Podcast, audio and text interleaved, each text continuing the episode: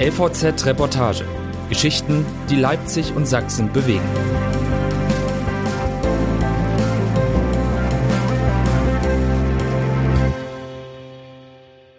Wollen wir so einkaufen? Das Startup Flink liefert Bananen, Dosenbier oder Sushi bis an die Wohnungstür und wettet viel Geld darauf, dass wir das genau so wollen. Aber wollen wir? Ein Nachmittag bei Flink Leipzig von Josa Mania Schlegel. Ein armes Würstchen fährt durch Leipzig. Naja, eigentlich sind es mehrere.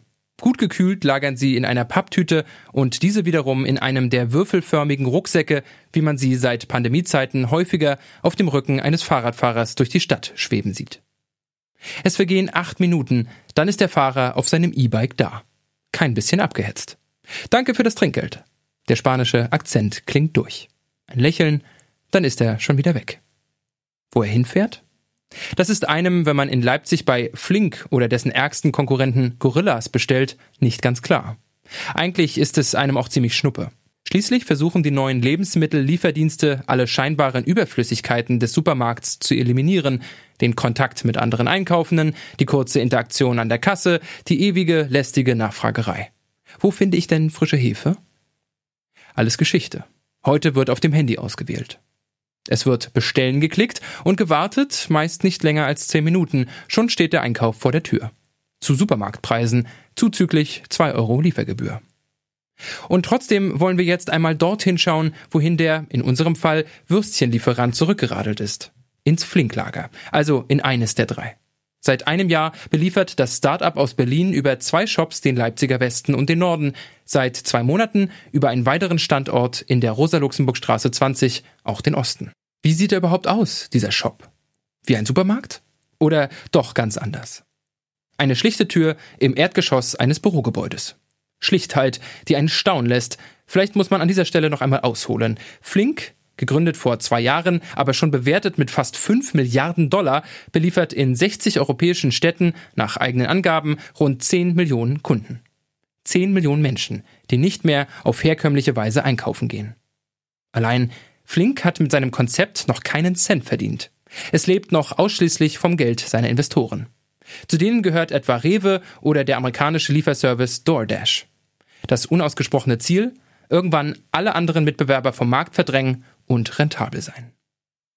Aber das kann freilich nur gelingen, wenn alle mitmachen. Das heißt, wenn wir mitmachen. Das Projekt Flink ist eine milliardenschwere Wette darauf, dass Europa nicht mehr Montagabend in den Supermarkt fahren möchte, sondern per Handy bestellt. Und vielleicht lässt sich in Leipzig ein Stück weit herausfinden, ob das Konzept zündet. Jetzt öffnet sich zum ersten Mal die Tür was gar nicht selbstverständlich ist. Denn wie es im Flink-Maschinenraum zugeht, das hat einem ein Sprecher am Telefon sofort klargemacht, ist streng geheim. Die fein abgestimmten Abläufe hier detailliert zu beschreiben, wäre etwa so, wie in einer Reportage über Coca-Cola einfach deren gut behütetes Cola-Rezept abzudrucken. Mit der Zusage für einen Besuch verschickt Flink also auch eine Liste von Dingen, die bitte nicht beschrieben werden sollen.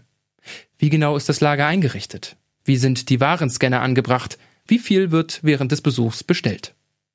Na schön. Dafür lernt man, bevor man einen Blick in den geheimen Shop erhaschen kann, einen Mann kennen, der sich sofort als Martin aus Dresden vorstellt. Martin Behrendt, 42, kurze Haare, hohe Wangenknochen, hat mehr als zehn Jahre lang eine Kaufland-Filiale geleitet. Als ihn das Unternehmen nach Frankfurt am Main versetzen wollte, kündigte er. Jetzt ist er Regionalmanager für Flink in Ostdeutschland. Und Behrendt hat hier in Leipzig große Pläne. Natürlich wollen wir in Leipzig weiter wachsen, sagt er. Wir sehen uns Immobilien an. Wir überlegen, in welcher Ecke wir noch Erfolg haben könnten. Nach Konnewitz beispielsweise liefert Flink noch nicht. Geht es bald nach Konnewitz? Dazu, sagt Behrendt, könne er nichts sagen. Die genauen Pläne würden eh weiter oben geschmiedet. Er sei vor allem da, sagt er und lächelt, um die Leute zu motivieren. Wir sind ein cooles Team, wir sind wie eine Familie. Nun steckt ein Familienmitglied den Kopf aus der Tür. Auf den Fahrradhelm hat der Rider, also der Essensbote Constantino, eine Haifischflosse aus Pappe geklebt, selbst gebastelt. Die Rider heißen Matteo, Maxi, Anita oder Constantino. Die meisten kommen aus Argentinien. Warum?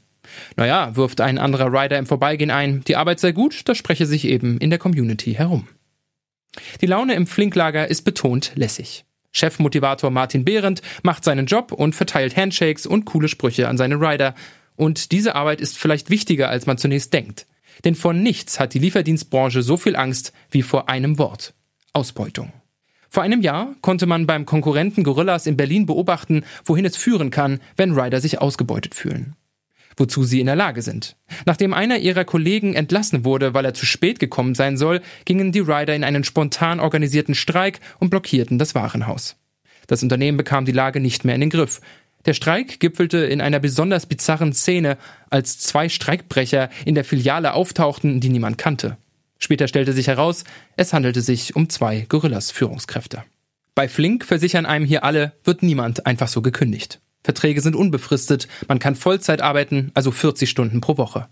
Pro Stunde gibt es 12 Euro plus Trinkgeld. Und daher, so erklärt es sich Martin, gäbe es hier eben ein Familiengefühl. Von denen, die hier gerade arbeiten, sind fast alle seit einem Jahr da, sagt er.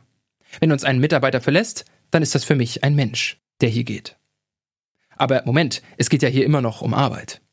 Dann lass uns reingehen, sagt Behrendt und mit etwas Stolz in der Stimme, herzlich willkommen. Und nun kann man vielleicht doch einmal kurz beschreiben, was man hier sieht. Eine Art Supermarkt tut sich auf, aber eher in Baumarktoptik. Schlichte Regale, Barcodes, Scanner. Und natürlich die Produkte, die aber, das fällt wirklich sofort auf, komplett willkürlich angeordnet zu sein scheinen. Da steht Senf neben Nutella, neben Müsli. Eine andere Sorte Senf findet sich ein Regal weiter hinten. Da steckt eine Logik dahinter, sagt Behrendt. Die Erdbeermarmelade stehe eben nicht neben der Heidelbeermarmelade, weil sich der Picker sonst vertun könnte. Picker, das ist das Gegenstück zum Rider. Bevor die Ware rausfahren kann, nimmt der Picker im Laden die Bestellung auf, sammelt alles ein, als würde er selbst seine Einkaufsliste abarbeiten und überreicht dem Rider die fertig befüllte Papptüte. Und da piept auch schon das Gerät von Rider Maximo im karierten Hemd. Er ist heute in charge, also verantwortlich. Im Flinklager ist die Amtssprache Englisch. Ein Max aus Volkmarsdorf möchte zwei Packungen Magnum-Eis. Maximo macht seinem Namensvetter die Tasche fertig, das geht schnell. Der Rider bekommt die Route aufs Handy. Den Lieferdienst Gorillas gibt es schon länger als Flink. Inzwischen ist Flink aber größer, wertvoller. Gorillas wurde berühmt mit seinem Slogan Wir liefern deinen Einkauf in 10 Minuten. Und Flink? Deine Lebensmittel geliefert in Minuten. Schon ungefährlicher.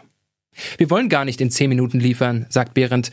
Wir machen auch die Erfahrung, dass Kunden sagen, es ist okay, wenn ihr in 30 Minuten da seid. Das klingt alles offen gestanden wunderbar. Fast zu wunderbar, um wahr zu sein. Also nochmal direkter, Herr Behrendt. Warum sollte das Konzept Flink Zukunft haben? Naja, sagt er, die Pandemie hätte ihnen natürlich in die Karten gespielt. Da haben die Leute unser Konzept kennengelernt. Er glaube aber, dass es auch darüber hinaus funktioniert. Die Leute schätzen ihre Zeit heute mehr wert, sagt er. Viele wollen nicht mehr in den großen Supermarkt fahren, parken, alles einsammeln und dann noch an der Schlange anstehen. Das dauert schon mal zwei Stunden. Inzwischen würden viele sogar ihre Wochenendeinkäufe bei Flink erledigen. Dafür und für Bierkästen, die direkt aus dem Park bestellt werden, während grinst, habe man ein E-Lastenfahrrad angeschafft. Ist das der große Abgesang auf den Supermarkt von einem Ex-Kauflandleiter? Also von einem, der es wissen muss? Nein, sagt Behrendt, es werde den klassischen Supermarkt auch weiterhin geben. Viele Menschen werden sich weiterhin ihre Kiwi, ihren Apfel selber aussuchen wollen. Deshalb habe man sich auch bei Flink etwas überlegt, den stündlichen Frische-Check. Da wird jeder Apfel einmal umgedreht und überprüft, ob er noch gut ist, sagt Behrendt. Es geht wieder vor die Tür. Genug zugeschaut. Eines ist klar, Flink funktioniert nur, wenn wir uns ändern. Behrendt glaubt fest daran. Wir sind überzeugt von dem, was wir machen, sagt er. Wir sind überzeugt, dass sich das Einkaufverhalten der Leute ändert. Ob das gelingen kann, lässt sich in der Rosa-Luxemburg-Straße nicht schlussendlich klären. Deren Namensgeberin schrieb einst, die Dividenden steigen und die Proletarier fallen. Wie es bei Flink ausgeht, hängt ganz davon ab, wie viele Rider in Zukunft Würstchen, Eis und alles andere durch die Stadt fahren und wie viele weiterhin über ein schwarzes Kassenband laufen.